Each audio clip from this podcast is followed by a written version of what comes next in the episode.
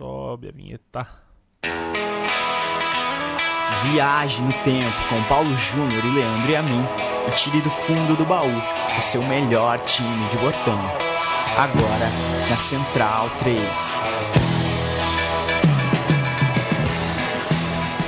É, Paulo Júnior, você tá com o zap aberto aí? Tô com o zap. Na tela Tô com o do- zap. Tá Tô. com o zap? Então, eu separei, eu não quis colocar no roteiro, não quis mostrar nada antes. Vai pingar pra você uma foto aí no zap, tá?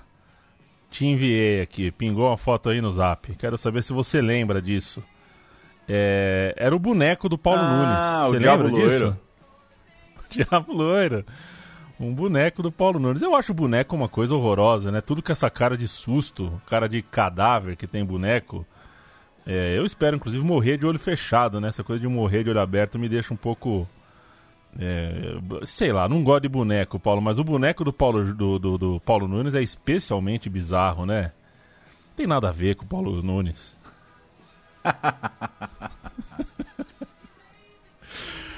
ai, ai, o boneco do Paulo Nunes. Você tá bom, Paulo Júnior? Tudo bem, tocando. Vamos em frente. Vamos lembrar de coisa velha que a gente faz bem. Vamos tocando. Perfeito. Eu fiz a brincadeira aqui com o Paulo Júnior. Se você não quer, se você quer, não lembra e quer ver, nos anos 90 rolou o boneco do Paulo Nunes. Era uma febre entre os gremistas ainda hoje, né? Hoje mais ainda, né? Hoje é item de item item, como é que diz? Item de colecionador, né? O boneco do Paulo mas era um boneco horroroso. Mas dei a dica. Falaremos de Grêmio e hoje começamos com um sobe som. Bola parada do Grêmio para a área do Ceará. Levantada, em curva. Chico manda para escanteio, mais um escanteio. O Grêmio vai faturar agora o quarto escanteio. Quarto escanteio em três minutos e uma bola parada. Olha, prepara-se para fazer a cobrança. Carlos Miguel. Carlos Miguel pela direita. A pressão do Grêmio é total. O Ceará joga com 10 jogadores dentro da sua área. Atenção, prepara-se Carlos Miguel. Carlos Miguel levantou. Bola alta, de cabeça. E é gol! Nildo! Nildo! Gol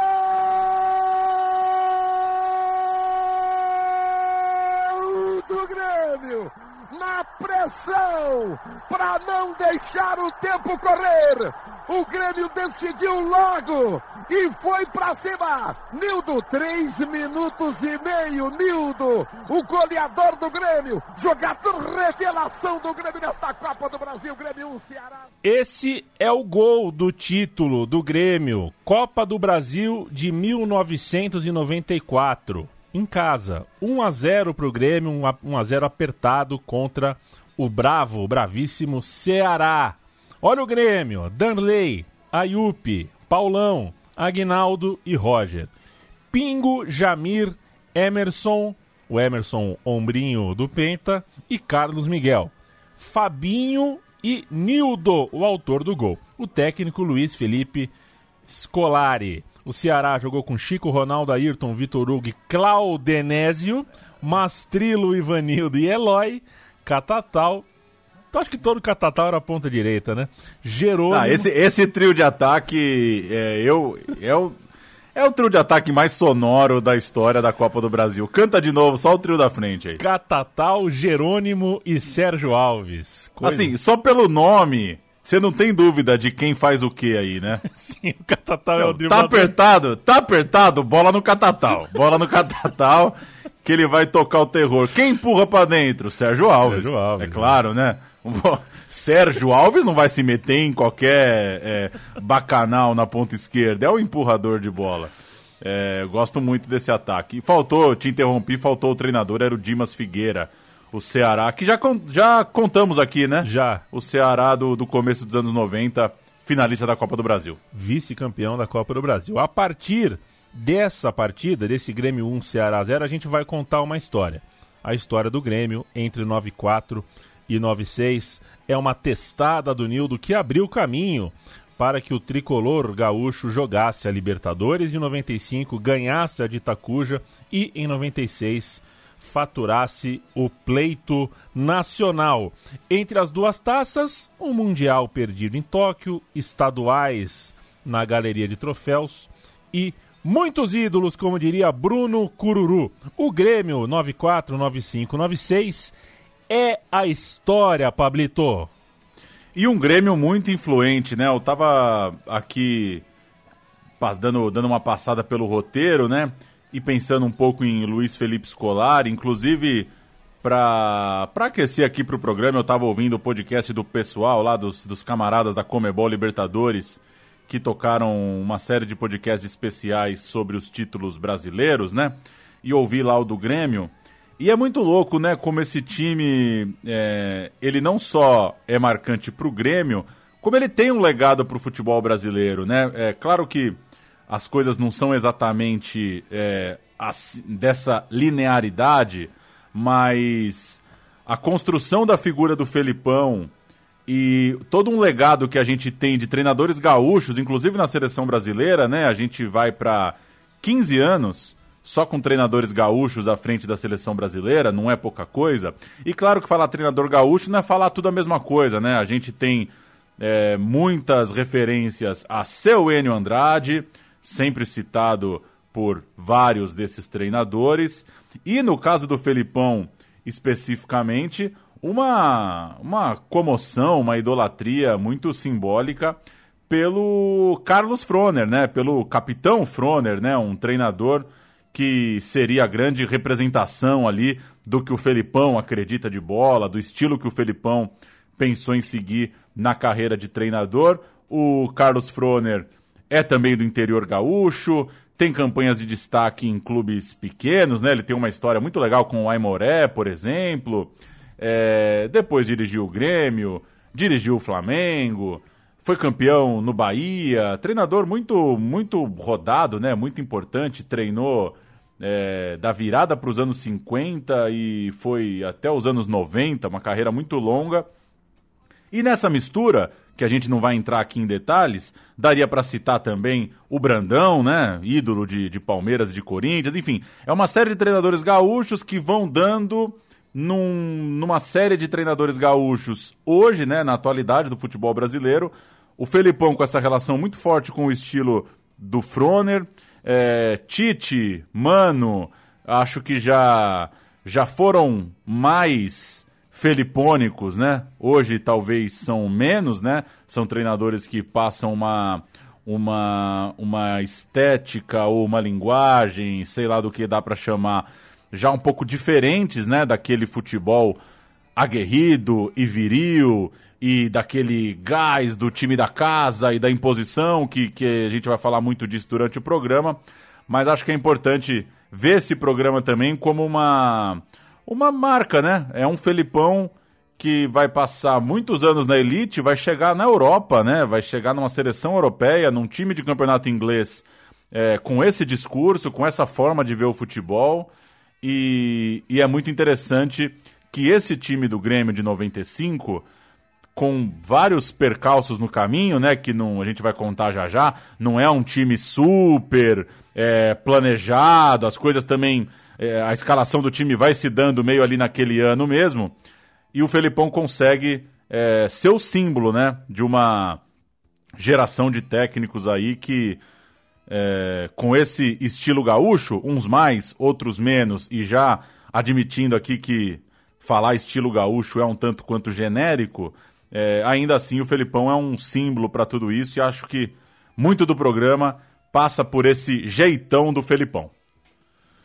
Pra gente. Uh, que a gente começa com o título da Copa do Brasil de 94, já ouviu o gol, mas uh, vamos passar 94, vamos pular para 95. Só frisar sobre 94 que o gauchão é, daquele ano foi um dos mais grotescos da história, né? 20. 20. Nossa, são, foram 44 rodadas, então 24 times, né? 25 times. Não, 23 times, aí você faz 22 rodadas por turno, uma loucura. Um campeonato gaúcho de março a dezembro, rasgou até o calendário da Copa do Mundo. É uma loucura você fazer um campeonato gaúcho com 44 rodadas em pontos corridos. Né? O Inter foi campeão, líder disparado. O Grêmio, já campeão da Copa do Brasil, estava pensando na Libertadores. É, que jogaria no ano seguinte, e empurrou com a barriga o resto do estadual, né? Já não tinha muito o que fazer naquela competição. Mas é por causa desse estadual imenso que em 94 a gente tem aquela joia brasileira que o meu time de botão não pode esquecer. O dia em que o Grêmio jogou três vezes na mesma tarde. 14 horas, Grêmio 0, Aimoré 0. 16 horas, Grêmio 4, Santa Cruz 3. 18 horas, Grêmio 1, Brasil de Pelota 0. É, nossa, se eu fosse um moleque gremista, como eu ia querer que meu pai me levasse num jogo desse, né? Ou minha mãe. É, que coisa maravilhosa. Como o, o Grêmio não ambicionava a taça, já estava na mão do Inter, ele aceitou a ideia. Vamos matar esse calendário tudo numa tarde só. Dane-se, pra gente não muda nada. Então, em 11 de dezembro de 94, a surreal rodada tripla, com ingresso a R$ reais ou duas cartelas carimbadas, tinha que ser carimbada, do Telebingo de Natal. Que coisa maravilhosa. 34 jogadores gremistas atuaram. É, o Jaques, o Emerson e o Ciro foram os únicos que jogaram duas das três partidas, o resto cada um jogou uma só. Paulo Júnior, deixa eu mandar um abraço para quem nos ajudou nesse roteiro, em especial para o Maurício Brum e para a Júlia Poloni.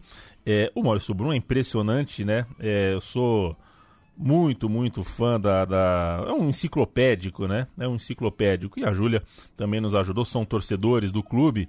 É, e nada melhor do que pedir ajuda. Pedir um abraço também pro Christian Reit, que me ajudou é, na feitura do Dito Cujo. E para não esquecer, mandar um abraço pro Serginho, né? Sergeta, Sérgio Arenilas, que sempre nos ouve. É um prazer ter você aqui conosco, viu, Sérgio? Grande abraço para ti, um abraço também pro Everton Lima, pro Alan Roque, pro Lutubajara, pro Bruno Assis, é, o Epitáfio Florentino, Dudu Santos, uma galera que é, conversou com a gente desde que a gente anunciou esta edição é, gremista. Para fechar, Paulo, e a gente entrar em 95, evidentemente, o podcast fica para sempre, você pode ouvir em qualquer época. Mas estamos gravando na semana é, em que o Rodrigo Rodrigues, tão cedo, 45 anos apenas morreu. Então fica a dedicatória, nosso abraço mais sentido a todos é, que gostavam dele na TV ou que gostavam dele pessoalmente, que tinham amizade, que trabalhavam junto. E a gente conhece tanta gente porque está no mesmo meio. É, a gente fica muito sentido, com o coração bem apertado com uma tragédia desse tamanho. Então fica a dedicatória para você, RR.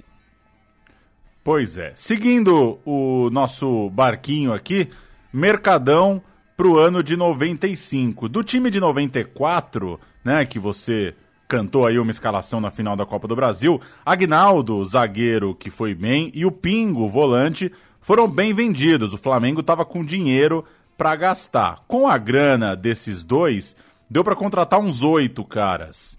É, e para 95, como um todo, foram 11 contratações nem todas é, óbvias do ponto de vista da aceitação. Nem todo mundo já era uma realidade, né? Tinha gente em baixa e tinha gente é, não necessariamente já afirmada completamente no futebol. O lateral paraguaio Arce, por exemplo, é, não era uma certeza. Ele era especulado no Boca e já vinha né, jogando edições de Copa Libertadores pelo Cerro Portenho mas ainda não era um cara que é, dava, dava para dizer que o torcedor gremista tinha certeza que vingaria. O Rivarola é, viria um pouco mais tarde para formar essa dupla paraguaia na linha de defesa. Tinha o Magno Mocelin, que coisa, tratado como titular entre os reforços.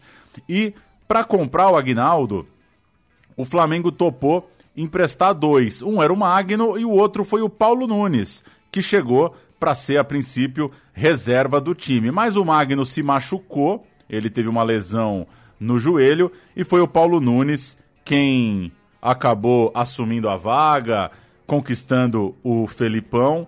Ou seja, comecinho de 95 não era uma garantia, longe disso, que o Paulo Nunes seria titular do time. O Felipão gostava, isso sim, do Wagner Mancini. O Paulo Nunes ele tinha reserva, mas o Wagner Mancini ele adorava, tá, tinha tudo para ser o cara do meio de campo. Mas uma grave lesão, ainda no começo da temporada, é, tirou o Mancini do pôster é, e abriu espaço para o canhoto meia Arilson. Tava, era o jogador da base, né? estava ali esperando uma chance, não estava totalmente formado, né? Tinha um fiozinho solto na, na, na no comportamento ali, tinha algo a, a amadurecer ainda, mas a chance apareceu naquela hora, era aquele Arilson que tinha que jogar, não o Arilson do futuro. Atrás do Arilson jogava o Luiz Carlos Goiano, um ídolo de Novo Horizonte, que já falou com a gente aqui na Central 3, no meu time de botão, e ele estava jogando no Remo. O Goiano tinha uma proposta do Botafogo, segundo ele até mais vantajosa economicamente, mas ele escolheu o Grêmio por estilo. Ele achou que ele ia se dar melhor com o Felipão. Ao lado do Goiano jogava o Dinho, o sergipano Dinho, campeão mundial com o São Paulo, sabia o caminho da glória, estava no Santos, saiu da Baixada Santista para defender o Grêmio. Atrás deles ainda, na zaga, tinha o Adilson, que não deixou muita saudade no rival, né? Ele jogou no Inter antes, vinha de uma fratura na tíbia, então fisicamente ele também era uma interrogação. Sem muito alarde, ele chegou do Atlético Mineiro para o Grêmio. Danley, Roger e Carlos Miguel eram todos da base, eram pratas da casa, estavam no time de cima, Felipão contava com eles. Um elenco, portanto, é arriscado, né? Vários nomes aí que tinham chance de dar errado, que não, não davam certeza nenhuma para o torcedor. E não tinha ninguém voando, voando, né? Tava todo mundo no mais ou menos ali. Por último, é, um nome que não pode faltar e que é peça fundamental nessa, monda nessa montagem, Jardel. O Jardel era conhecido já do Derley, que tinha tomado três gols dele numa Copa São Paulo, numa copinha, e deu boas referências do centroavante. Num Vasco e Grêmio, aí já nos profissionais, o Jardel de novo foi muito bem. E ele estava acertado com o 15 de Piracicaba. Olha que, que coisa. Fria. Mas o Grêmio. Pois é, o Grêmio. É... Quem seria o Jardel, hein? Se o cara joga pelo 15 a temporada 95. O Grêmio decidiu apostar, atravessou. O Jardel usou a camisa 16 na Libertadores, já que a 9 já tinha dono, né? Era o Magno que a gente citou, chegou para ser o 9, acabou se machucando. Então era um time com muita cara nova, era um centroavante que usou a 16 porque a 9 tinha dono, era um parceiro de ataque que era para ser reserva. Enfim, a coisa foi se encaixando e já já a gente vai bater no Grêmio histórico formado por essa turma toda. Estreia na Libertadores. Palmeiras 3, Grêmio 2. Um jogo que o Edmundo jogou muito, foi um jogo de altíssimo nível. O Palmeiras, Veloso, Índio, Antônio Carlos, Kleber e Roberto Carlos, Mancuso, Flávio Conceição, Paulo Isidoro, que não se chamava Paulo Isidoro, era um apelido do Paulo, né? O apelido dele era Paulo Isidoro, e Valber. Rivaldo e Edmundo, técnico Valdir Espinosa, o Marlon Brando. É, ídolo Esse era o esse é o Palmeiras ruim da época, né? Esse o que, é uma, ruim. o que é uma loucura. É o piorzinho dos quatro anos. o Grêmio com Danley, Arce, Luciano Adilson e Roger, Dinho Goiano, Wagner Mancini e Carlos Miguel. Entrou o Magno, Paulo Nunes e Jardel, o técnico Scolari. No mês de março, tem uma viagem para o Japão para jogar a Taça da Amizade e isso rendeu 25 mil dólares, que eu não tenho ideia se vale a pena. Vale a pena é. jogar um amistoso no Japão por 25 mil dólares vender, em 95? Vender o Agnaldo por 600 mil dólares.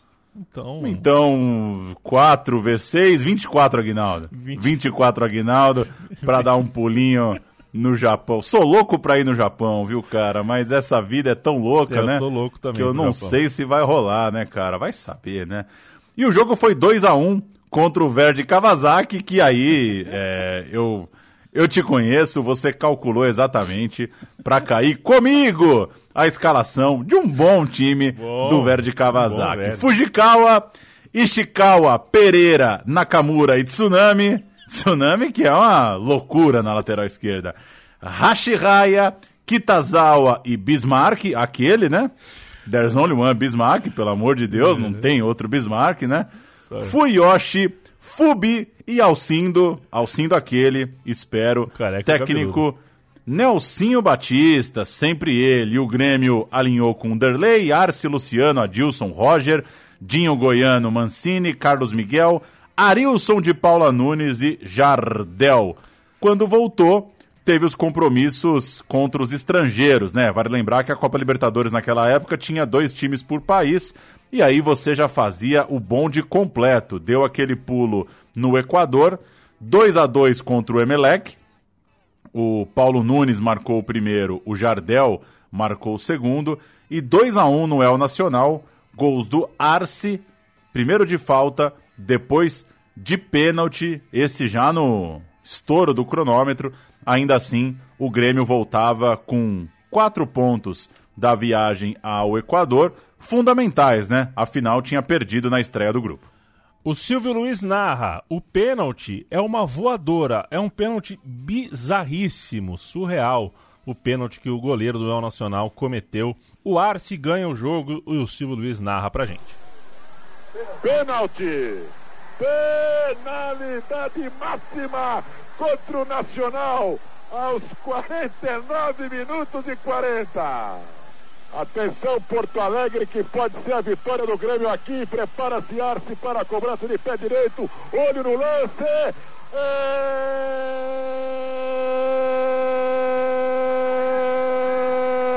do Grêmio. Foi, foi, foi, foi, foi, foi, foi, foi ele. Arce, o craque da camisa número 2. Esporte. O retorno da Libertadores pro Grêmio tava beleza. Três jogos em casa. 0 a 0 contra o Palmeiras, 4 a 1 no Emelec, um jogo que já garantiu a vaga, e 2 a 0 no El Nacional, jogo que teve gol do Jaques. Essa é uma história, né? Gol do Jaques, ele era reserva, só que a arbitragem, não sei se por por má caligrafia ou força do hábito, colocou na súmula Jardel, não Jaques. Olha, eu não, eu não tinha pensado na coisa da caligrafia, hein? É, não. Jaques, o cara, né, assim, na, na terceira letra eu também já começo a dar uma garranchada, É, né? então. Principalmente se eu tiver que preencher uma súmula cansado. Vai ver o Jaques pareceu o Jardel e o rapaz que passou a limpo, porque alguém passa Alguém limpo a passa súmula, limpo, né? é. Alguém É. tem o famoso passa limpo. Ou mete o papel carbono, hein? O papel Pois é. carbono. Você acha que, o, loucura. você acha que o saudoso Ciro Casanova do Palmeiras comeu a súmula mesmo uma vez? Essa é muito É, boa, uma né? lenda eu, eu te interrompi, desculpa. A história é que o Jardel é, Ele nem tem um jogou, gol né? a mais, tem um gol a mais do que fez, né? Na verdade, nessa edição de Libertadores, né? Em alguns lugares, quer dizer, o registro oficial tem um gol a mais pro Jardel, mas quem for procurar, quem for assistir os gols, é, vai encontrar um gol a menos, né? Exato, o Jaques até hoje, o Jaques que agora tem uma imobiliária em Mojimirim, ele sempre lembra, não, quem tava naquele jogo fui eu, o gol foi meu, não foi do Jardel. Mas é isso, tem um gol fantasma na história, o, o Jardel nem estava em campo, mas pro juiz ele marcou um gol. É, 11 pontos do Grêmio ao todo, insuficientes para a liderança. O Palmeiras foi líder com 13, o Grêmio em segundo com 11. Emelec fez 5 e o Nacional, eliminado, ficou com 4. Nas oitavas de final, o Olímpia, Paulão. Só lembrando, nessa, nessa coisa de Brasil e Equador, foi nessa que o Edmundo ficou preso, né? Foi. É, chutou o cinegrafista ao fim de, de El Nacional e Palmeiras. E agora eu não vou saber exatamente se ele dormiu uma noite na delegacia ou se ele é liberado no no próprio hotel. dia. Ficou preso no hotel, né? É.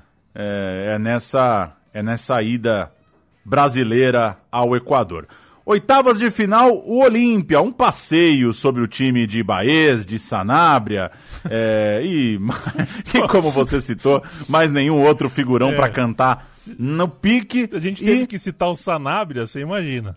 Pois é, o corte já começa a ficar baixo. E só para registro, como você lembra bem aqui no roteiro, o Paraguai em 95 é, deu ao rival Inter um tal de Gamarra. Então, é, no rival tinha um jogador paraguaio jogando muita bola. O Grêmio fez 3 a 0 é, já no Paraguai. Dinho fez um golaço de primeira, de fora da área, pegando um rebote do escanteio. Jardel entrou meio de bola e tudo no 2 a 0 E quem fez o terceiro?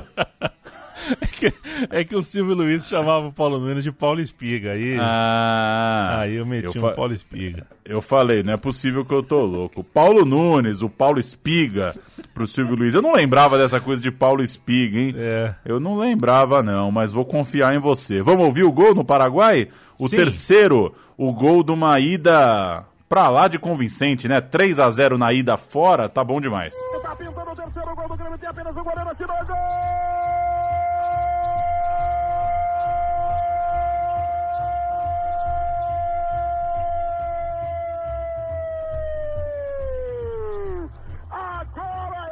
Goleada! E agora os paraguaios começam a deixar os defensores de um saco.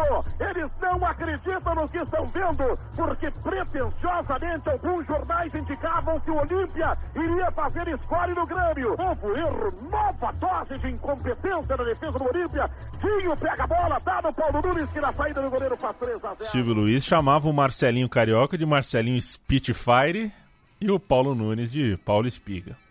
É, mas era. A, a gente gosta porque tá na nossa. Era divertido, né? Tinha, tinha seu talento ali, mas. Pegar o jogo velho com o Silvio Luiz. A última coisa que tem é informação, né? É, ele reage aos lances, né? Ele não narra. Ele vai reagindo. Ih, ai, ui. É uma loucura. Na volta, Grêmio 2 a 0 já tava com a vaga na mão, 2 a 0 sem sufoco e quartas de final garantida. Era hora de reencontrar o Palmeiras, o Palmeiras que bateu o Bolívar. Quem era o goleiro do Bolívar, Paulo? Trivia? Nossa, o goleiro do Bolívar de 95, eu não tenho ideia. Nocono, goleiro camaronês. Nocono. Goleiro Bolívar de Nocono. Um dia contado aqui no meu time de botão. Estávamos em maio de 95 e esse jogo, Palmeiras e Grêmio, só seria no fim de julho. Um hiato do tamanho do mundo para a expectativa de torcedores ansiosos, como são os gremistas. O Grêmio tinha dois meses de loucura sem cura pela frente. O Grêmio jogou 97 vezes em 94 e 95 vezes em 95. Que loucura, né? O calendário era uma máquina de pirar moleque. Gostei dessa, hein? A torcida ficava louca, né? Ensandecida. E quem agradeceria isso era o Ajax, né? Sem chance do Grêmio chegar tinindo em toque. A temporada no Brasil era muito, muito, muito desgastante. O Grêmio de 95 ainda volta à final da Copa do Brasil, por exemplo, né? Perde aquela decisão para o Corinthians. E só para dar uma organizada no calendário, a derrota na final da Copa do Brasil é em 21 de junho. E no dia 23 de junho, o Grêmio começava uma sequência de seis jogos em sete dias. Que coisa, hein? Um desses jogos foi um Grenal, uma vitória por 2 a 0 Paulo Nunes e Jardel. Com a maratona de jogos, a torcida e o time se unem, né? Um time muito forte, um time que vai engrenando na temporada, a torcida vem junto e uma coisa simbólica é que a torcida canta o hino do clube enquanto o Corinthians comemora a Copa do Brasil no gramado do Olímpico. Apesar de perder uma Copa que o gremista já, já vinha se acostumando a ganhar, né? Já tinha, é, tinha a primeira e tinha de 94. O Grêmio era bicampeão, então, aquela época. Mesmo com a derrota no Olímpico, 1 a 0 para o Corinthians, gol do Marcelinho, a torcida estava no alto astral. Há quem acredite que ali nascia um ambiente é, muito favorável, principalmente para o Grêmio fazer o que fez pouco depois, naquele 5 a 0 histórico. Aquele que virou esse. A gente vai contar agora sobre o 5 a 0 histórico. Mandar um abraço pro Leandro Stein, né? Na nossa pesquisa aqui, quando a gente encontra um texto do Stein, a gente fica sossegado, né? É, ele dissecou o 5 a 0 num texto para Trivela recentemente. Tinha tudo sobre a partida lá. Muito bacana. Um abraço pro Leandraço Stein. Ah, jogão, né? 5 a 0 absurdo. É, fa- fazer uns registros aqui sobre essa partida, né? Que teve um pouquinho antes, em abril, pela Copa do Brasil, um outro confronto, Grêmio contra Palmeiras, que serviu de, de, de chamariz né, para o jogo da Libertadores. Foi um puta duelo violento, 1 a 1 no Rio Grande do Sul, 2 a 2 em São Paulo. com o Grêmio fazendo 2 a 0 e o Palmeiras indo buscar o 2 a 2 mas sendo eliminado. O Grêmio com 8 em campo, o Palmeiras com 10. O Grêmio passou heroicamente. Foi aquele jogo que deu problema com todo mundo. É técnico brigando com Gandula, quarto árbitro, é, é assim, aconteceu de tudo naquela partida e aquele jogo minou o Valdir Espinosa, né? O Valdir Espinosa com aquela eliminação ficou meio marcado, não durou mais muito tempo e o Palmeiras chegava para a Libertadores com o Carlos Alberto Silva no, no seu lugar. Você se recorda desse jogo, Paulo? O jogo. Ah, eu me recordo do clima, do, do clima dos jogos da Copa do Brasil terem sido muito pesados e, e, e a lembrança, claro, da, da troca de treinadores. Eu confesso que o que facilita diferenciar os jogos é o placar, né? É, o, o, o, jogo da. É muito quando você vê um 5 a 0 para lá e um 5 a 1 para cá. É, é muito mais fácil lembrar que o, os jogos onde o pau comeu mesmo foram os jogos de empate na Copa do Brasil. Mas acho que uma coisa que é interessante é que, que a, exatamente a próxima linha que você colocou aqui no roteiro são dois meses, né? Entre a definição do jogo e o jogo em si. Né? A Libertadores teve um buraco ali no meio dessa temporada maluca. O Grêmio joga contra o Olímpia é, no, no finalzinho de abril e comecinho de maio. E os jogos contra o Palmeiras já são no final de julho e começo de agosto. Então é muito tempo e tudo que rolou nos jogos da Copa do Brasil serviu para aquecer o duelo. No campo, Miller e Cafu inscritos no Palmeiras, Rivarola inscrito no Grêmio isso porque também o Grêmio perde o zagueiro Luciano, né? O Luciano Sim, machuca, machuca. É por isso que o Rivarola tem essa importância. Um desfalque muito grande para o Palmeiras é o Edmundo, que nesse buraco da Libertadores acabou vazando. Resolveu jogar no Mengo. E se arrependeu, resolveu jogar no Corinthians. E se arrependeu, resolveu jogar no. Aí foi pra Fiorentina se arrependeu. É, é uma maluquice. É, no campo do Olímpico, Rivaldo tomou amarelo aos 10 e vermelho aos 17. Tava virado no Giraia. O Rivaldão, sou melhor que todo mundo, joguei mais que o Owen, joguei mais que o Laudrup, joguei... ah, Rivaldão, expulso aos 17. É, foi um pisão, foi expulso justamente. Aos 26, o Dinho e o Valber trocaram cotovelada, tranco um no outro ali, trocaram sopapos, ambos expulsos vermelho para os dois. Na linha de fundo, eles indo pro vestiário, saindo de campo, ficaram naquele, quem que é, como é que é, tal, sei que, a culpa foi sua, tal, partiram pra porrada. O Danley é, saiu da meta, foi para trás do gol também, chegou pra briga, já chegou com os refri, né? Já chegou também socando. Ó, a briga tava boa, a briga tava boa, briga justa. O Darley desequilibrou, né? É, o Darley chegou na, na crocodilagem, assim, crocodilagem. Dá pro Valber olhar a fita e falar, o Darley foi crocodilagem. É. Os reservas logo então chegaram, ficou 14 minutos ao todo parado. O Dinho e o Valber acabaram a noite na delegacia, foram autuados. O que, que o delegado fala para dois caras que tretam na Libertadores, né? É. Vai falar o que pros caras, né? Ó, e aí? Assim, caras, meu, os caras não querem mais brigar na delegacia, né? Os caras são jogador de bola, pô, não são. É, já, já deu, né? Zero, né? Foi... Vai fazer o quê? Assim, você pode arrebentar o cara ali, você não tira ele do outro jogo. Ali não conta, né? É. Suspensão. Então, enfim.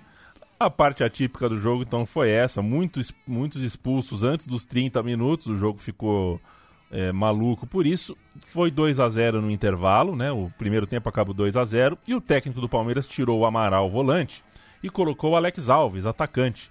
Mesmo com dois a menos, ele abriu o time. Foi pro ataque. E aí é, foi uma das senhas para o 5 a 0 a noite do Jardel. Espetacular foi a principal razão para o Grêmio conseguir é, converter em gols, em cinco gols, o seu desempenho. A gente vai ouvir o quinto gol do Jardel na Rádio Gaúcha e depois o Silvio Luiz perdidinho na treta, não tá sabendo nem quem tá batendo em quem. Levantou para Jardel de cabeça, defendeu, voltou de cabeça, é gol! Do!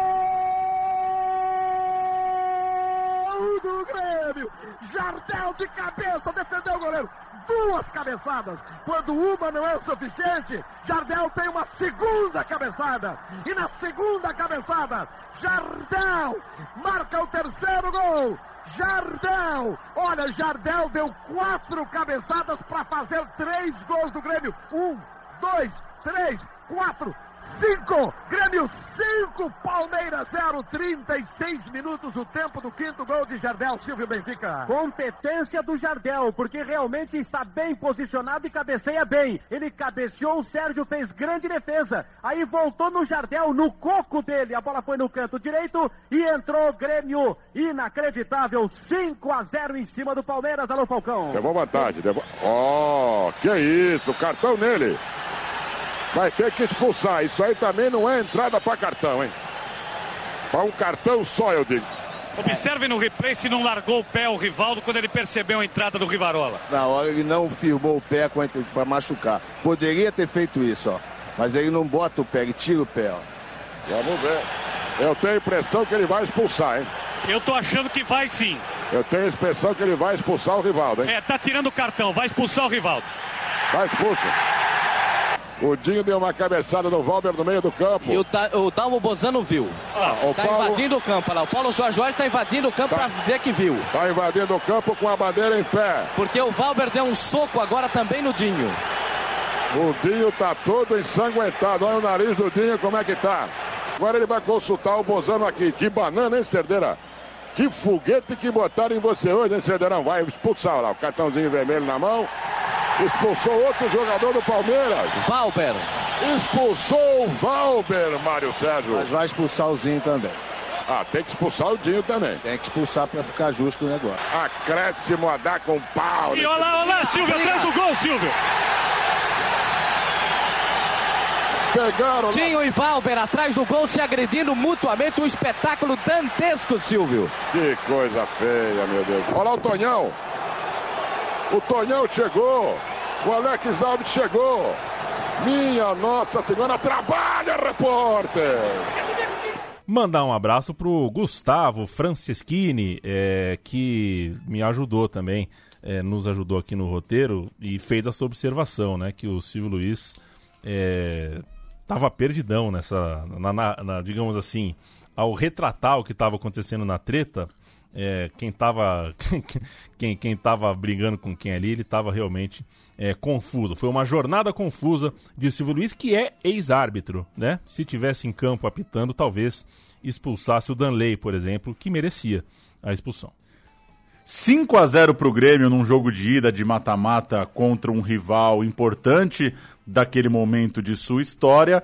E o jogo de volta começa com Jardel numa fase absurda, abrindo o placar logo no começo. É isso, o Grêmio faz 6 a 0 no agregado num duelo contra o Palmeiras, mas acabou sendo a noite de uma derrota muito briosa, muito honrada do Palmeiras, que de certa forma Dá para dizer isso, claro. Apagou o vexame, né? É, se, se era para ir embora é, com vergonha da própria torcida, conseguiu reverter isso e por muito pouco ainda não dá uma alegria improvável para o torcedor no Parque Antártico. O Palmeiras consegue chegar num 5 a 1 e teve muito perto de uma recuperação.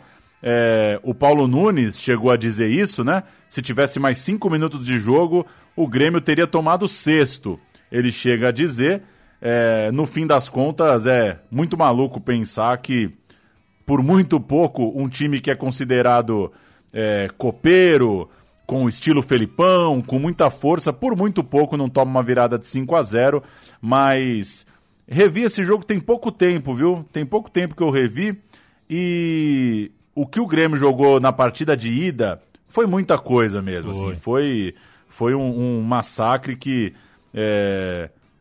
Claro que o Palmeiras buscou também seus gols na volta, mas seria um golpe muito duro. Aquele.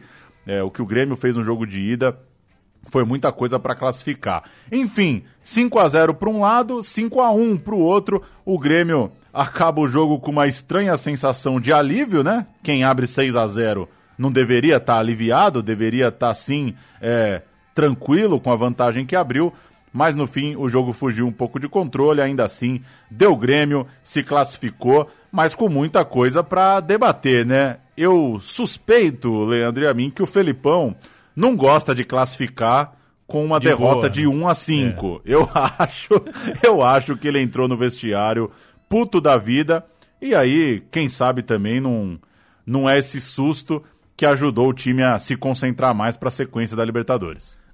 Falando em sequência, a sequência teve o Emelec de novo no caminho, semifinal.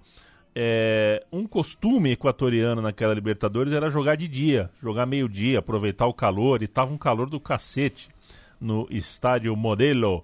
É, além do gramado ruim, aquela coisa de ambiente no hotel, busão apedrejado, teve um pouquinho de tudo ali de jogo copeiro na semifinal. Mas o Grêmio voltou feliz porque acabou 0 a 0 é, e antes da partida de volta, entre a ida e a volta, tivemos uma final de campeonato estadual.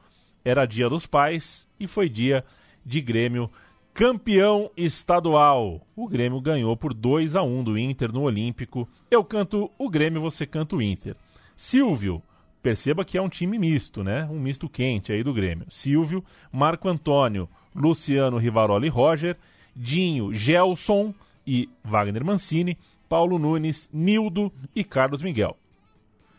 O Inter de Goicocheia, Marcão, Argel, Jonilson, César Prats, Márcio, Marcelo, Nando, Loyola, Leandro e Zé Alcino. Entraram Wagner e Caico. É, que coisa, hein? Perder um título, né? Num Grenal para um time poupando alguns jogadores. É, não deve ter pegado muito bem pro lado colorado. A gente vai ouvir o gol do Carlos Miguel, gol do título gaúcho, no domingo com semi de Libertadores na quarta, e emendandinho, o Falcão, na segunda-feira, pós-título, o Falcão entrevista o Felipão é, é, na televisão e o Felipão fala um pouquinho sobre o que espera da semifinal contra o Emelec. A bola sobrou para o Nildo. Carlos Miguel invadiu a área pela esquerda. Feito!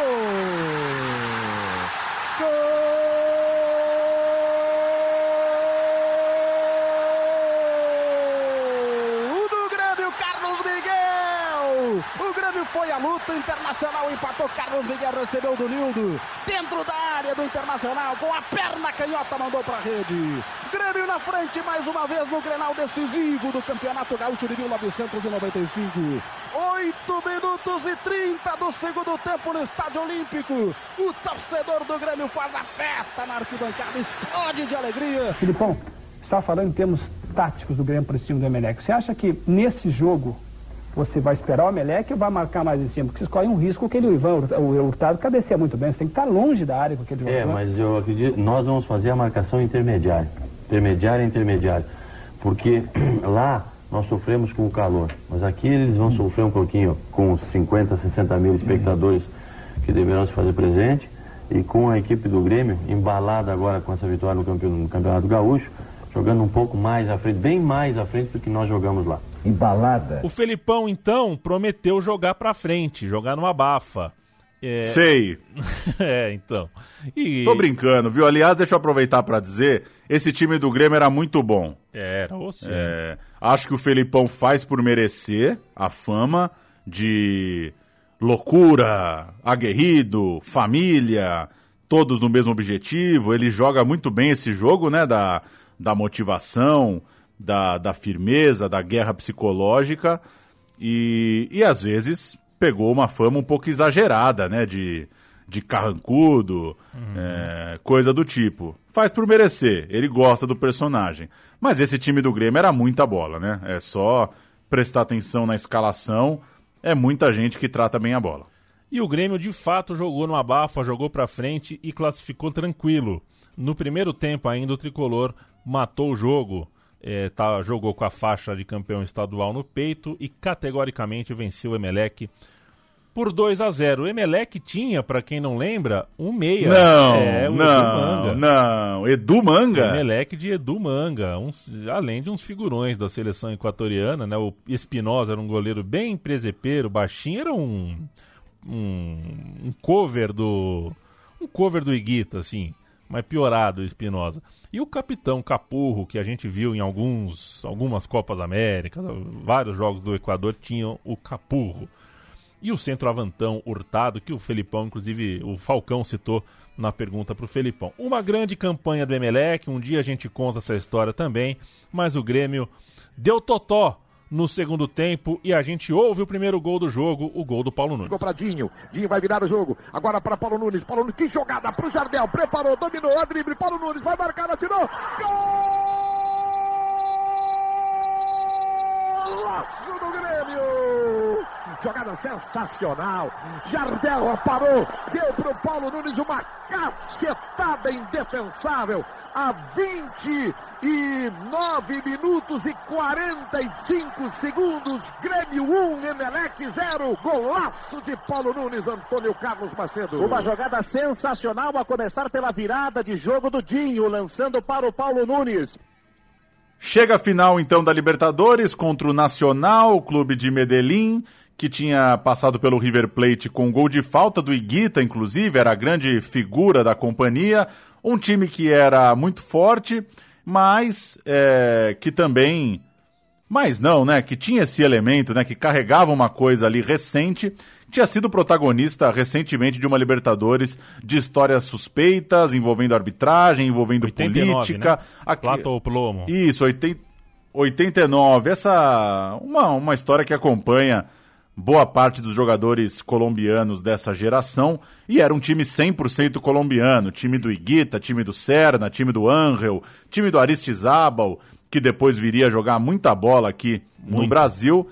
Eles, eles decidiriam em casa, então o Felipão estava convencido de tentar matar o confronto no primeiro jogo, tentar matar em Porto Alegre é, para não levar, né? Não levar, não ir tão pressionado para o jogo dificílimo lá na Colômbia. Era um Grêmio então muito agressivo e quando conseguiu abrir o placar já na parte final do primeiro tempo, já podia estar ganhando com certa folga. Criou no primeiro tempo, teve volume no primeiro tempo e foi premiado achando dois gols antes do intervalo. O Grêmio fez 1 a 0 aos 36, fez 2 a 0 aos 43. A gente ouve com Luciano do Vale e El É Bolacha, ele. 2 a 0 Grêmio, primeiro tempo da final da Libertadores. Chegava lá também o Miguel. O Arilson demorou muito. Agora ganhou. Apertou, ganhou, cruzou. Olha o Jardel. A bola vai entrar, vai entrar, vai entrar.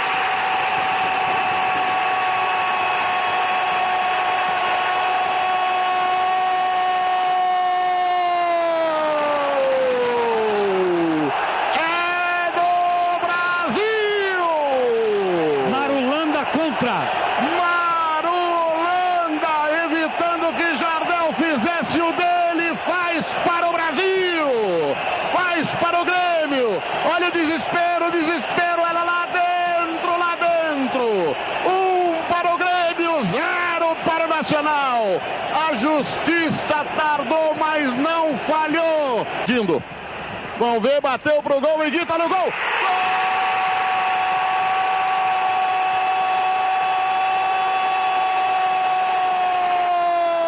Gol dele, Jardel, Jardel, Jardel.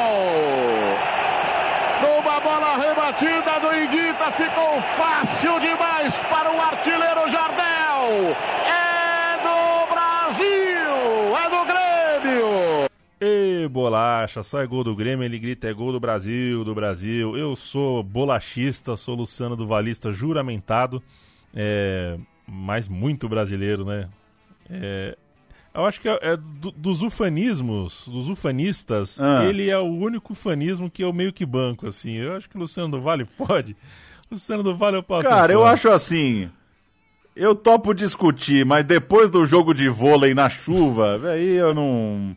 É assim. é, Não tem muito o que falar, né? É. Não tem muito o que É. falar. O cara bancou um voleizão na, Na chuva, chuva, velho. É, no Maraca. é loucura demais, é loucura No demais. segundo tempo, o Paulo Nunes fez 3 a 0 Ali já tava o Christian Reit, o Maurício Brum, a Júlia Poloni, o Flávio Bandeira, é, o historiador Peninha, do qual não gosto. É, não gosto, não gosto.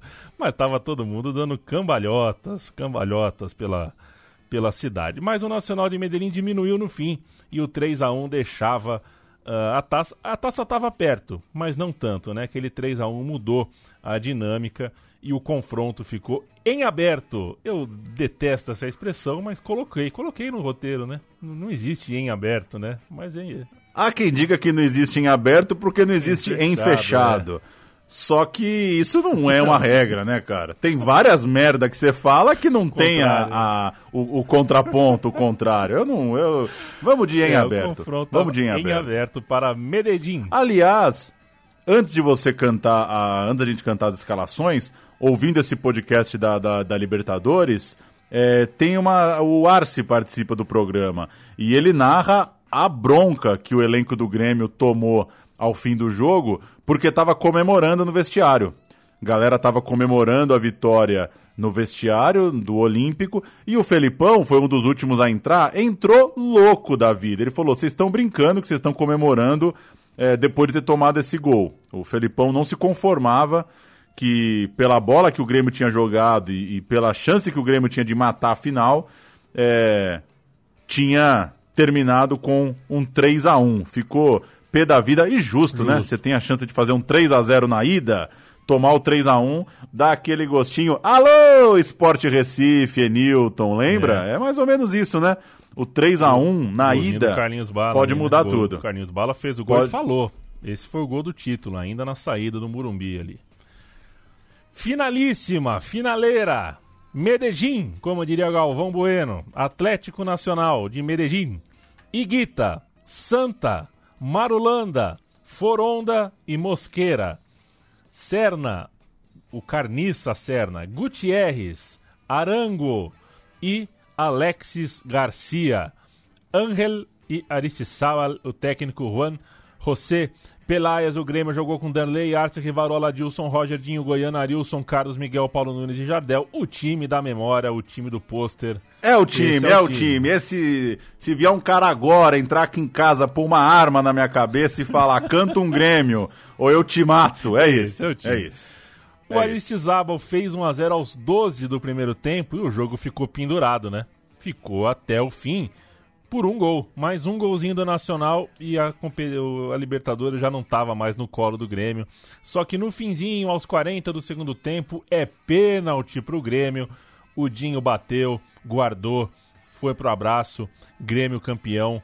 É, mas que loucura! Passou setenta e tantos minutos pendurado por um golzinho. Teríamos ah, disputa em pênaltis se saísse mais um gol. O juiz E pra quem gosta de final de jogo sul-americano, depois do gol do Dinho não tem mais jogo, Tem né? mais jogo. É aquela coisa, quem tiver um dia triste aí na quarentena, bota o finalzinho, Grêmio e Atlético, que não acontece nada. Nada. É uma, capa- é uma capacidade de fazer não acontecer nada no jogo que o Dinho, cara, é, tem uns caras, né, meu, que teve aquela coisa, aquela coisa que é um pouco batida, né, que, pô, no 7 a 1 do Brasil, né, faltou um cara pra parar quando tava 3 a 0 Às vezes isso parece meio papo furado, mas um time pra ganhar uma Libertadores tem que saber fazer isso, né? Dar aquela. Dar aquele. Criar aquele deserto no jogo, né? Aquele, aqu- alongar minutos pra que não aconteça nada. Ah, é isso, vamos para o apito final do árbitro. O árbitro que, pelo amor de Deus, né? Você não joga uma final de Libertadores. o juiz se chama Salvatore Imperatore.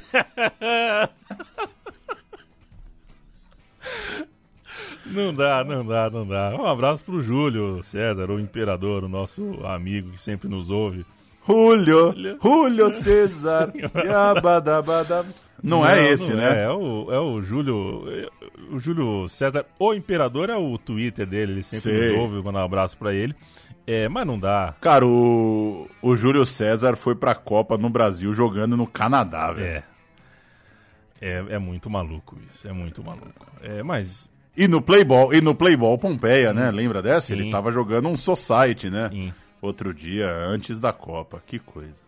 É nome, não lembro quem foi que falou, mas Salvatore Imperatore é tipo o nome de. que o Hermes e Renato dá pra, pra personagem, né? Não dá pra um cara que se chama Salvatore Imperatore, mas ele apitou o fim do jogo e a Guaíba narra pênalti e gol do título agora. Lado esquerdo é para Alexandre. Lá vai Alexandre, área dentro, atenção, derrubada, me pareceu pênalti. Penalidade máxima para o Grêmio. O Grêmio é bicampeão sul-americano. Num pênalti marcado a 39 minutos de partida da etapa final. Pênalti claro, pênalti visível. O Grêmio tem nas suas mãos o bicampeonato sul-americano. 24 minutos do dia 31 de agosto. O Grêmio vai ser bicampeão sul-americano. Atenção, grande nação tricolor e preparação para a ação. Partidinho para a direita, Adivine! Gol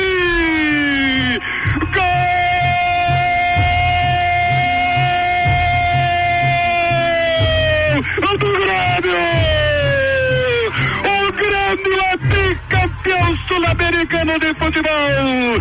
Tinho na cobrança de pênalti a 40 minutos e meio da etapa final.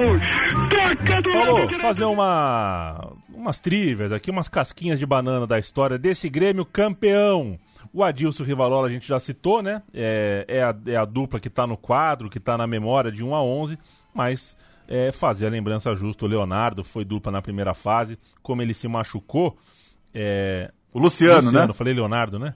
Luciano. Falou Luciano Leonardo. se machucou. E aí chamaram o Rivarola. Como chegou depois, ele usou a camisa 24 na inscrição. E os gremistas lembram disso. Ah, 24. Bom, ah. né?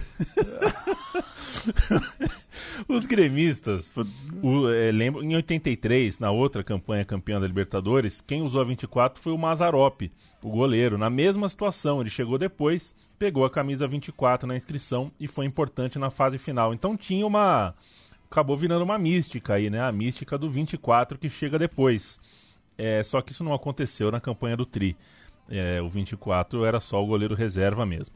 Uma outra traição da memória era a icônica camisa do Grêmio, né? Que é a tal, a, igual. ah, todo torcedor tem a sua camisa dos anos 90, 80, que é a, né? A PAN, a camisa que vale mesmo. E a camisa do Grêmio é a camisa da Renner, né? Só que até as quartas de final, o Grêmio era patrocinado pela Coca-Cola. A Renner estreou nas quartas de final na camisa do Grêmio. Estreou no 5 a Isso. 0 Em- Você acha que virou a firma? Você acha que valeu a pena esse, esse patrocínio É, aí? que Que isso. bem.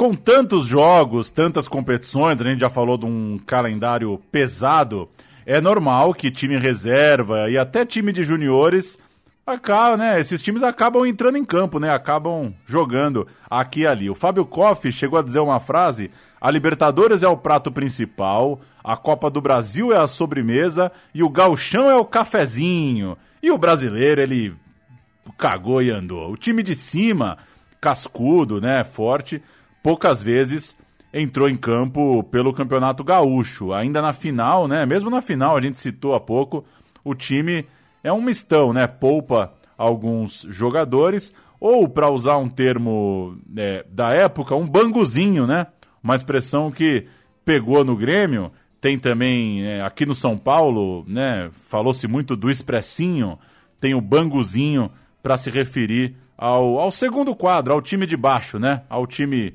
meio misto, meio reserva. Quem ganha Libertadores, não sei se você sabe, Paulo, fica habilitado para jogar o Mundial de Clubes em Tóquio, no Japão, é, numa manhã qualquer de dia de semana, no qual a gente pode faltar na escola, segundo as regras é, universais. Mas é mundial ou é Toyota? É, vou esperar meu neto para ver o que, que ele pensa. Esperar ele nascer. a gente já contou a história do Ajax, inclusive contou duas vezes, né? Porque somos dois lesados. Certa vez falamos, vamos contar a história do Ajax? Vamos. Fizemos o roteiro, tudo de novo. E a gente tinha esquecido que já tinha feito, é, já tinha gravado, feito o roteiro, gravado um programa sobre Ajax e publicado. É, Isso, essa aberração gerou uma coisa que também muito nos orgulha, o Excel, o Excel. né? Hoje a gente tem uma tabela de Excel. Eu sempre eu meto aquele Ctrl F. Espero que a gente não tenha feito um programa do Grêmio de 95 Pois antes. é. Pelos olhos do, do- do- do- do- dos holandeses, a gente já contou. Faltava contar a narrativa gremista. é, e a gente está aqui contando. E é um pouco de tudo isso que a gente citou, né? Um tempo muito frenético, com muito jogo, muito racha, elenco imenso, vestiário lotado, com moleque da base, três jogos ao mesmo tempo, enfim. Como sempre, é, os times brasileiros chegam em Tóquio e são tem nome especulado para o jogo. Né? O Edmundo, por exemplo, foi bastante falado no Sul. Ia jogar, ia chegar, não sei o quê. O Grêmio, que em 83 foi campeão mundial, trazendo, por exemplo, o Mário Sérgio, que arrebentou na. Craque! Arrebentou em Tóquio, jogou muito junto do Renato Gaúcho, que também foi cogitado, o Renato Gaúcho. Né? O, o Mário Sérgio já era técnico né, de futebol, mas o Renato jogava ainda. E valeu, pelo menos, a epifania né, de pensar no Renato voltando para Tóquio para jogar pelo Grêmio. O Renato, aliás, é, naquele 95 foi o ano do gol de barriga. É, ele jogou pelo Fluminense, fez o gol do título estadual mais importante da história do Flu, o gol de barriga, e jogou pelo Grêmio uma vezinha em 95. É perturbador pesquisar os anos 90 do futebol brasileiro, porque tem histórias é, não tem fim. Né? A Copa dos Campeões Mundiais. Isso era um, um torneio que juntava São Paulo, Santos, Grêmio e Flamengo no meio do ano, os quatro campeões mundiais. O regulamento permitia que cada um dos quatro pudesse inscrever um ídolo das antigas. Pode escrever aí. e o Renato foi pro jogo. Então tem o Renato Gaúcho jogando um Grêmio Flamengo. é, só que o, o passe do cara era do Fluminense, mas ele fez uma jam session, ele fez um frila, fez um jogo ali pelo Grêmio e deu passe pro gol do Jardel. Um dos gols da partida foi passe do Renato Gaúcho, gol do Jardel. Então é isso pra história. O último jogo do Renato Gaúcho pelo Grêmio, ele era jogador do Fluminense. Hoje, hoje não dá pra imaginar isso acontecendo, mas aconteceu em 95. Ele usou a 7 gremista, óbvio. O Paulo Nunes que se virasse com qualquer número de reserva. E esse é o tipo de trivia que eu jamais imaginei que tinha acontecido. Obrigado, meu time de botão, pela por me trazer esse tipo de história. E o Felipão não foi louco de deixar o Renato no banco, Só né? faltava. O- Inventaram o campeonato só pra isso, praticamente. É um campeonato inventado pra galhofa, Exato. né? E aí foi com o Renato. É, Renato, que aliás tinha feito dupla de ataque com o Paulo Nunes no Flamengo, né? É, eram, eram companheiros de Flamengo. Em Tóquio, 0 a 0 e derrota nos pênaltis. Aquele Ajax duríssimo de Canu, Finidi, Litmanen, Kluivert, ou Kluiver, ou Cliver. É o nome, é o nome com mais variações do no jornalismo esportivo brasileiro. É o atacante, é o do atacante holandês. Frank de Boer, Blind, o Van der Sar no gol, David, Sidorf, o time do Ajax, né, dessa geração tão querida em todo o planeta, né, uma geração holandesa tão reverenciada em todo o planeta, levou o Mundial e começa o 96 falando que a, uma das principais histórias era envolvendo o centroavante. Fica Jardel? Essa era a grande pergunta no Grêmio e, e mais do que isso, né? Pra, envolvendo a torcida do Grêmio naquela virada para 96. Era uma vaquinha mesmo, uma campanha para arrecadar grana para que ele não fosse embora. Tinha doação por telefone. É, os anos 90 foi, era o paraíso do 0900, né? O atual caloteiro da Rede TV, né? O dono da Rede TV, o careca bobão lá, o casado com a Luciana Jimenez, ele fez fortuna com isso, né? Ele era um dos implementadores da tecnologia do 0900 no Brasil. Hoje ele tem uma televisão, para você ter uma ideia de como o 0900 era forte nos anos 90 do Brasil. É, e a tentativa era através do 0900 segurar o Jardel. Era uma campanha ambiciosa, só que foi breve. Durou só 10 dias, deu para ver que não ia rolar é, o valor correto. E abrindo aspas aqui para o Zero Hora. O torcedor do Grêmio tem 10 dias para doar ao clube um milhão e meio de dólares para comprar o passe do Jardel. o apelo foi formalizado ontem à tarde pelo presidente gremista Fábio Koff com o lançamento do plano de contribuição à ajuda da eh, Fica Jardel.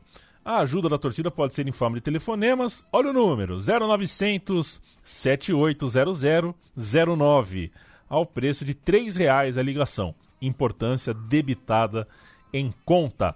Outra alternativa é a aquisição do bônus no valor de R$ 5 e 10 reais. Um, são can, eram canhotos, né? Canhotos, tipo do Papatudo, da Telecena, que podem ser encontrados nas casas lotéricas. Resumindo, você podia ir na lotérica. É, pagar, pagar, o Jardel. E, e, é, cara. É uma loucura, né? Isso era agosto de 95. É. O Jardel jogava no Vasco, ele foi formado ali no Vasco. O futebol japonês estava de olho.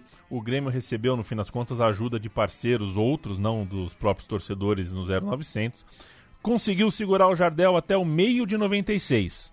Deu tempo de tirar uma onda, ganhar mais um estadual, mas a campanha do título de 96 brasileiro não teve o Jardel. Paulão, vamos para 96. 1996, o Grêmio então consegue segurar o Jardel por mais um tempo e trouxe sem tanto alarde o Ailton, o cara que fez o gol de barriga do Renato, o que é maravilhoso, né? O gol mais famoso, não é o mais. O Renato fez gol de título mundial, o Renato é bola de ouro, campeão brasileiro, é, mas o gol mais pitoresco da vida do Renato não foi dele, né? É, o que torna tudo ainda melhor. Mas veio o Ailton, o cara do chute, que resvala na pança do Renato. O Gaúcho de 96 é, seria de novo vencido pelo Grêmio, inclusive 4 a 0 sobre o Juventude na final. Um gol do Ailton que não bateu na barriga de ninguém e três gols do Jardel que ali se despedia. E que baita despedida. O Jardel tinha feito dois gols na ida, depois fez três na volta. O terror do Juventude, né? Até hoje você vai em Caxias do Sul, você não pode, pode citar o nome do Jardel. Cinco gols naquela final, um deles num voleio absurdo num escanteio do Arce. É o voleio daquela foto, tem uma foto é famosa do, do Jardel, é assim, que, que é um voleião, né? Muito bom de bola o Jardel. Já fizemos o programa pro Jardel, Já. né? Ele é em Portugal. Já fizemos. Jardel em Portugal. Bom programa. Um dia a gente vai ter um cara só na mixagem que quando falar isso, pum, vai entrar um programa antigo já. Faria muita falta para o Brasileirão. Jardel era um senhor centroavante e a gente ouve então esse golaço do Jardel na despedida dele, indo embora campeão estadual. Para a cobrança do escanteio, foi para a bola, suspendeu, Jardel atirou gol! Gol!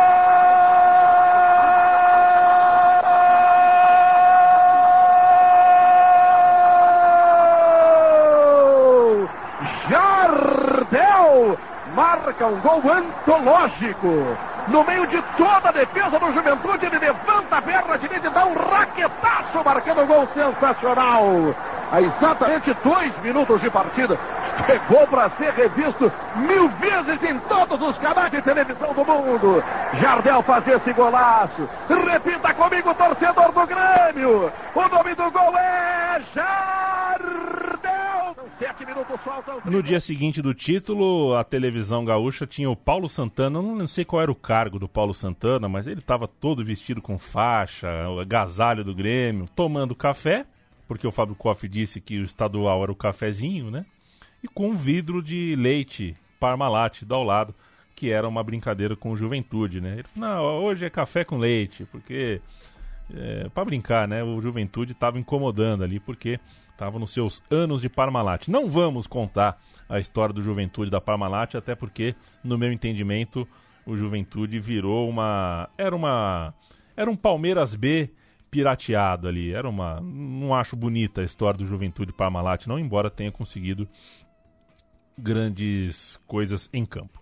Antes de falar de Brasileirão, citar que nas Copas o Grêmio continuou chegando, mas não nas finais. Chegou em semifinais. Na Copa do Brasil, parou para o Palmeiras, o famigerado Palmeiras de 96, que passava por cima da maioria dos seus adversários, mas não passou pelo Cruzeiro, ficou com o vice-campeonato. Já é, o Jardel, né, inclusive nessa semifinal contra o Palmeiras, fez um gol nos acréscimos, polêmico, aparentemente legal, que levaria o jogo para os pênaltis. O Grêmio foi provavelmente prejudicado.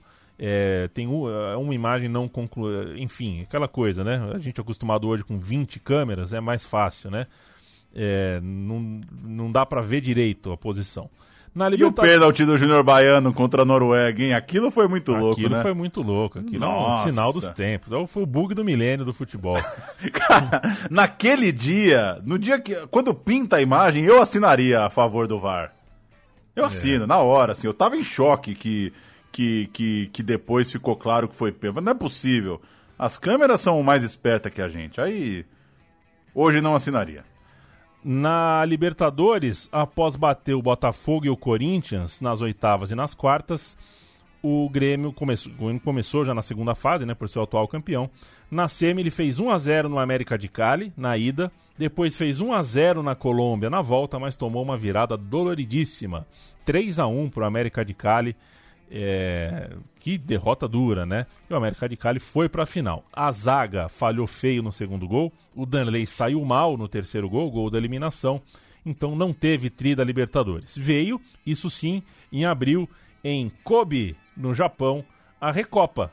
O Grêmio Independente gastaram combustível, podiam ter jogado aqui do lado, podiam ter jogado em Criciúma, podiam ter jogado em Montevideo, mas não, foram para Kobe, no Japão, jogar a. Recopa. Grêmio 4, Independiente de Mondragón e Burrotiaga 1. O Grêmio ganha a Recopa. Mais uma edição daquela Copa dos Campeões Mundiais, depois um pulo em Tenerife, outro em Colônia, um rolê na Holanda, aquele meio de ano maravilhoso brasileiro, você quer se esbaldar no RSSSF, no Wikipedia, na porra toda, é julho nos anos 90, tudo acontecia e, finalmente, vem a estreia no Campeonato Brasileiro. 3 a 1 no Criciúma, fora de casa, gols de Goiano, Paulo Nunes e Zé Afonso, que surgia como um dos candidatos a novo Jardel, assim como Saulo, outro atacante que chegou no Grêmio. Nem ele, nem também o Zé Alcino, é, né, nenhum dos dois conseguiu chegar num nível de Jardel, mas o Zé foi bem, dá pra, dá pra dizer que foi, teve um desempenho legal. Depois, 6 a 1 no Bragantino, dois gols do Zé Afonso, vem depois mais três empates na sequência e sai a primeira derrota.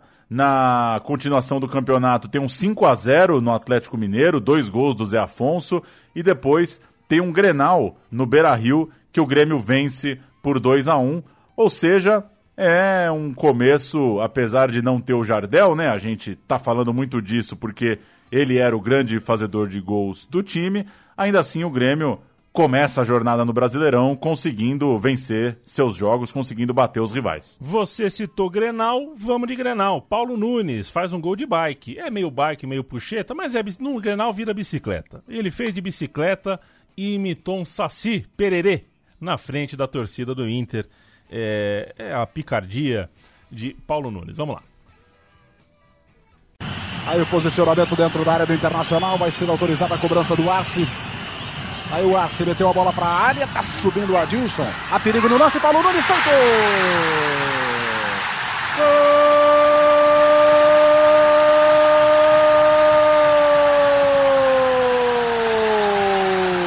Um golaço do Paulo Nunes!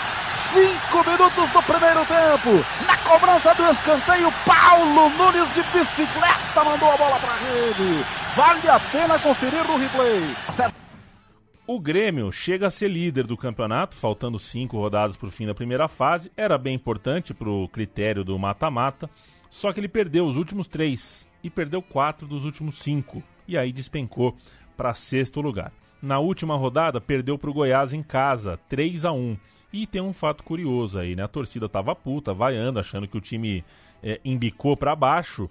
Só que o Inter, que pegava no mesmo horário o rebaixado Bragantino, só precisava ganhar para se classificar, dependia só de si. Mas estava perdendo, estava conseguindo se complicar sozinho, estava perdendo para o Bragantino. E o placar eletrônico do Olímpico exibiu a frase: torcedor gremista, dois pontos, eles estão fora. Era uma tentativa do placar falar para a torcida se acalmar. Não precisa vaiar, não precisa de apupo. Eles estão ficando para fora, vamos comemorar. É, e tinha um motivo para isso. Né? O Inter se classificaria mesmo com derrota, contanto que o Grêmio vencesse o Goiás. Então, de alguma forma, a derrota do Grêmio para o Goiás eliminou o rival. O Grêmio perdeu em casa para o Goiás. Teve gente até que falou: não, isso é marmelada. O Grêmio não perderia para o Goiás tal. Mas foi o que aconteceu. O Grêmio perde para o Goiás, o Goiás passa de fase e o Inter é eliminado. O Grêmio em sexto pegaria o Palmeiras nas quartas de final e decidiria uh, fazia primeiro jogo no Rio Grande do Sul, decidiria no Murumbi. E que coisa, né? Quantos Palmeiras e Palmeiras e, e Grêmio numa em mata-mata, né? Já era o terceiro ou quarto aí em poucos anos. E vingaria-se o Grêmio da eliminação de 96 em abril lá pela Copa do Brasil, meses antes. Foi 3 a 1 na ida, Emerson, Zé Afonso e Goiano para o Grêmio. 1 a 0 Palmeiras na volta, gol do Elivelton.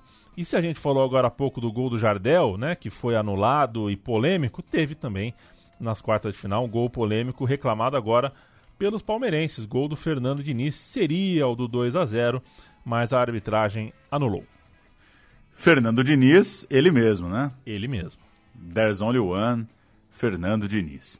Foi uma fase de quartas de final do cão. O primeiro, o segundo, o terceiro e o quarto foram eliminados pelo quinto, pelo sexto, pelo sétimo e pelo oitavo. A turma de baixo é, tirou a turma de cima. Numa semifinal, Português e Atlético Mineiro. O dia que teve aquela loucura no, no Canindé, né? É, não é isso? Quebrar o carro da Globo, não tem um negócio não desse? Não me recordo isso não, tem, mas é Tem um negócio desse, é. tem um negócio desse, né? E na outra semifinal, Grêmio e Goiás. O mesmo Goiás que tinha vencido aquela rodada final e tinha roubado a vaga do Inter, né? Como a gente, como você citou há pouco. Mas dessa vez não deu erro, o Grêmio era mais time, 3 a 1 em Goiânia, Arce, Emerson e Paulo Nunes, 2 a 2 no Rio Grande do Sul, em Porto Alegre, é, duas vezes, Adilson, um gol de cabeça e um gol de pênalti. Ainda assim, o Goiás saiu na frente no Olímpico, chegou a dar um susto, estava é, na frente primeiro com o Lúcio, depois estava na frente com o Evandro. Goiás teve duas vezes na frente do placar. Ainda assim, o Grêmio passava com um empate, chegava na final para pegar a Portuguesa. Jogo de ida, Morumbi meio em reformas, cheio de gente que não torcia para a Portuguesa apoiando a Lusa aqui em São Paulo. Secadores. Secadores e 2 a 0 para a Portuguesa, um golaço do Galo numa cobrança de falta e no segundo tempo um gol de Rodrigo Fabre. O que, que a gente vai ouvir? Fábio. Todo mundo puto da vida, né? É. Felipão puto, Fábio Koff puto, Dinho puto, todo mundo louco do Grêmio. Certeza mesmo é que os 2 a 0 deram uma folguinha para a portuguesa. Aos gremistas resta pensar em como vencer por dois de diferença no domingo. Nós vamos ter que, que, que já a partir de agora já começar a ganhar o jogo lá. Esse primeiro tempo eu acho que o árbitro errou muito para um lado só. Eu espero que domingo ele também erre do mesmo jeito. Agora para o outro lado. O que será que o presidente Fábio Koff está querendo dizer, hein? É isso, o Grêmio então é, perde o jogo, mas já cria um clima para o jogo da volta, né? Até por saber, por desconfiar que o árbitro seria o Márcio Rezende de Freitas, como foi, né? Quem apitou o jogo no Olímpico foi o Márcio Rezende, que no ano anterior, em 95, ele foi o nome da final, né? Porque ele errou muito na final entre Botafogo e Santos. E como prêmio da CBF foi apitar outra final. Que coisa, né? O Márcio Rezende de Freitas, então, impressionado pelo Grêmio que saiu do Morumbi é, achando que foi prejudicado. O Grêmio, Danley, Arce, Rivarola, Mauro Galvão e Roger. Dinho, Luiz Carlos Goiano, Emerson e Carlos Miguel, Paulo Nunes e Zé Alcino, o técnico Escolari.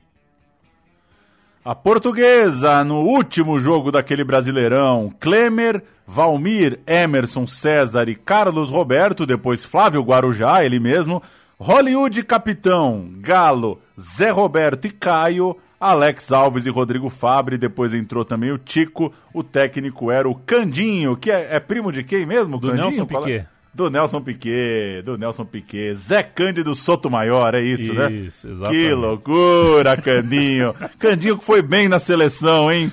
Foi, foi Aquele bem, dia que ele bem, pegou é. o Fubá, meu, ele juntou os dois times lá e deu um totó. Foi bem o Candinho. E o Carlos Roberto não era o Roberto Carlos, né? A gente não falou errado. Tinha o lateral. Roberto Carlos e tinha o Carlos Roberto. E o Flávio Guarujá, se não me engano, ele não era primo do Rivaldo? Não tinha isso? Ah, aí, aí você foi longe. É, é alguma coisa assim. Três minutos de jogo no Olímpico. Escanteio pela direita, a bola sobra, é gol de Paulo Nunes. Gol, torcedor do Brasil. Autorizado. Partiu o arte na boca da área. Passa, corta a zaga. Botou, ficou pela meia direita. Jogou na frente, Zelcino. Ficou para Paulo Nunes. A perigo, apontou a vitória de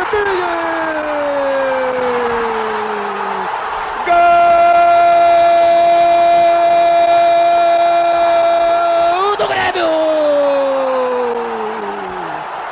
Às 19 horas e 6 minutos do dia 15 de dezembro de 1996. O Grêmio Futebol Porto Alegrense começa a ser bicampeão brasileiro.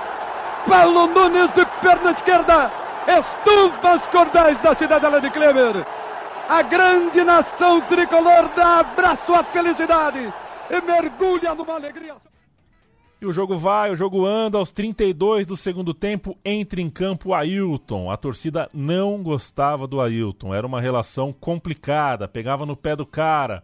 Mas tem nego que é predestinado. Aos 40 do segundo tempo, lançamento, a bola vai para a linha de fundo, mas a zaga da portuguesa espana desnecessariamente para dentro da área e o Ailton na, na, entrada da área ali, bate de primeira, peito de pé, é gol. No tempo normal, estão faltando cinco minutos e meio para os descontos de quatro. Bola levantada na área, voltou para Ailton, emendou a divide! Gol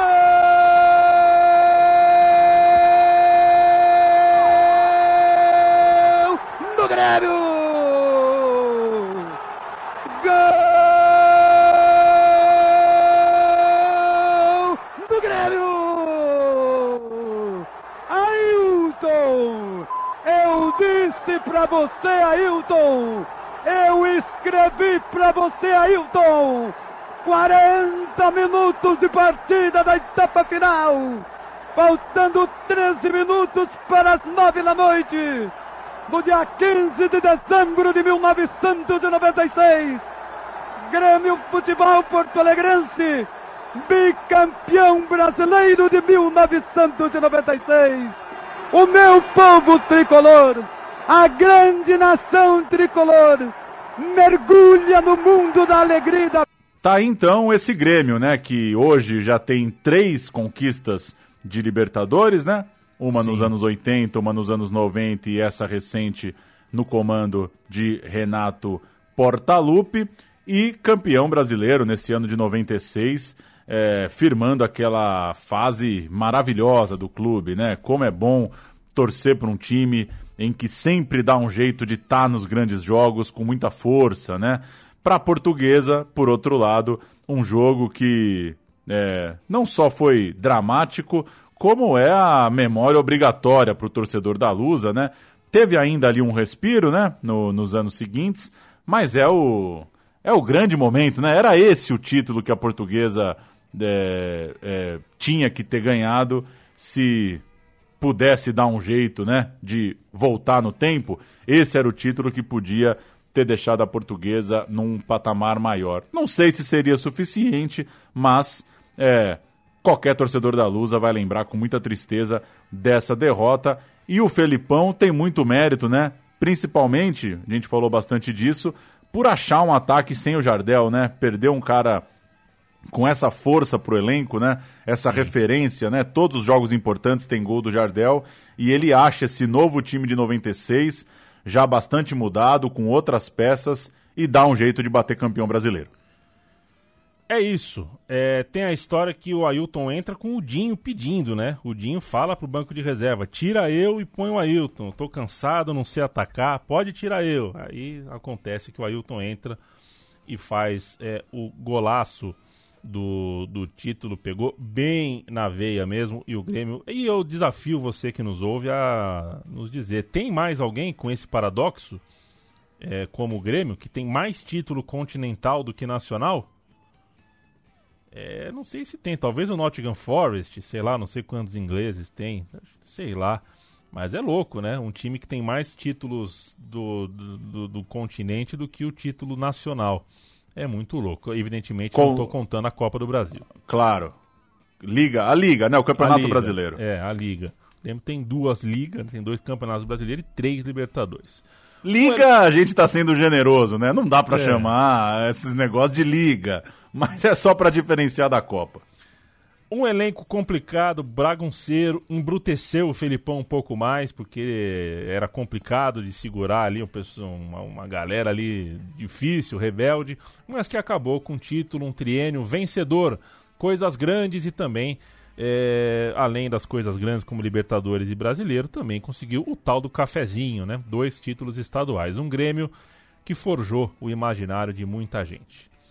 Depois disso, o Grêmio foi é, finalista da Copa do Brasil em 97, mas aí já era um time em franca mudança de face, né? O Felipão foi para o Japão, o Paulo Nunes saiu, a estrutura, a espinha dorsal daquele time de 94, 95, 96 se desfez e o Grêmio, até depois de conseguir a Copa do Brasil de 2001, entrou numa fase muito diferente, uma fase que não forjou o imaginário de muita gente. Mas é isso. Entre idas e vindas, o Grêmio voltou a ter um time icônico, histórico, que é o time atual, né? o time dos últimos 3, 4 anos aí, que um dia será contado também no meu time de botão, quando eu e Paulo Júnior já estivermos aposentados. E este programa será apresentado por João Coelho, o filho do PVC, que é muito parceiro nosso, está sempre nos ouvindo, e para quem manda um abraço saudoso. Tá certo ou tá errado, Pauleta? Rivarola ou Kahneman? Kahneman? Ah, por favor, essa foi pegadinha. Essa é. foi pegadinha. Você sabia que eu joguei aí no Twitter do meu time de botão Arce ou Cafu?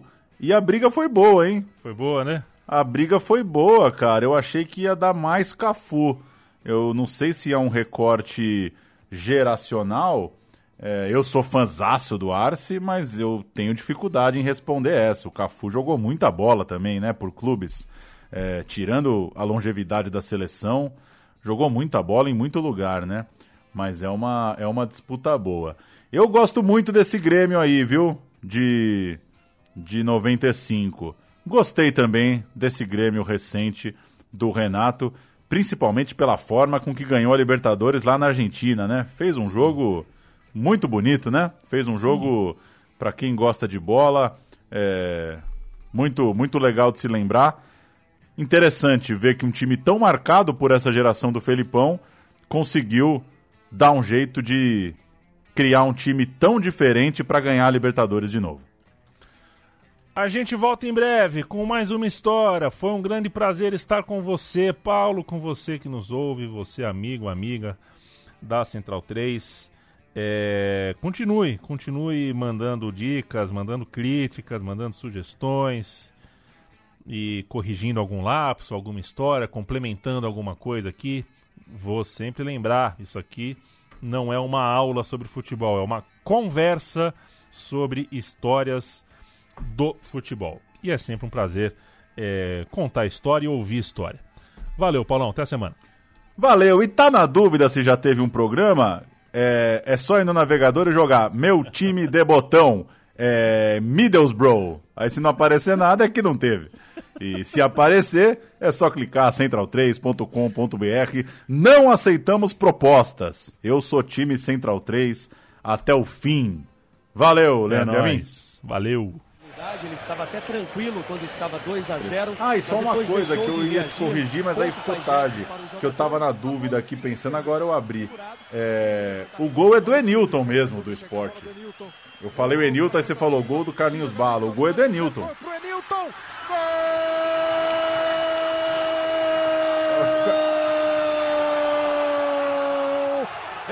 É ele que chama a responsa, é, mas o gol é do Enilton. Beleza? Valeu. São os detalhes.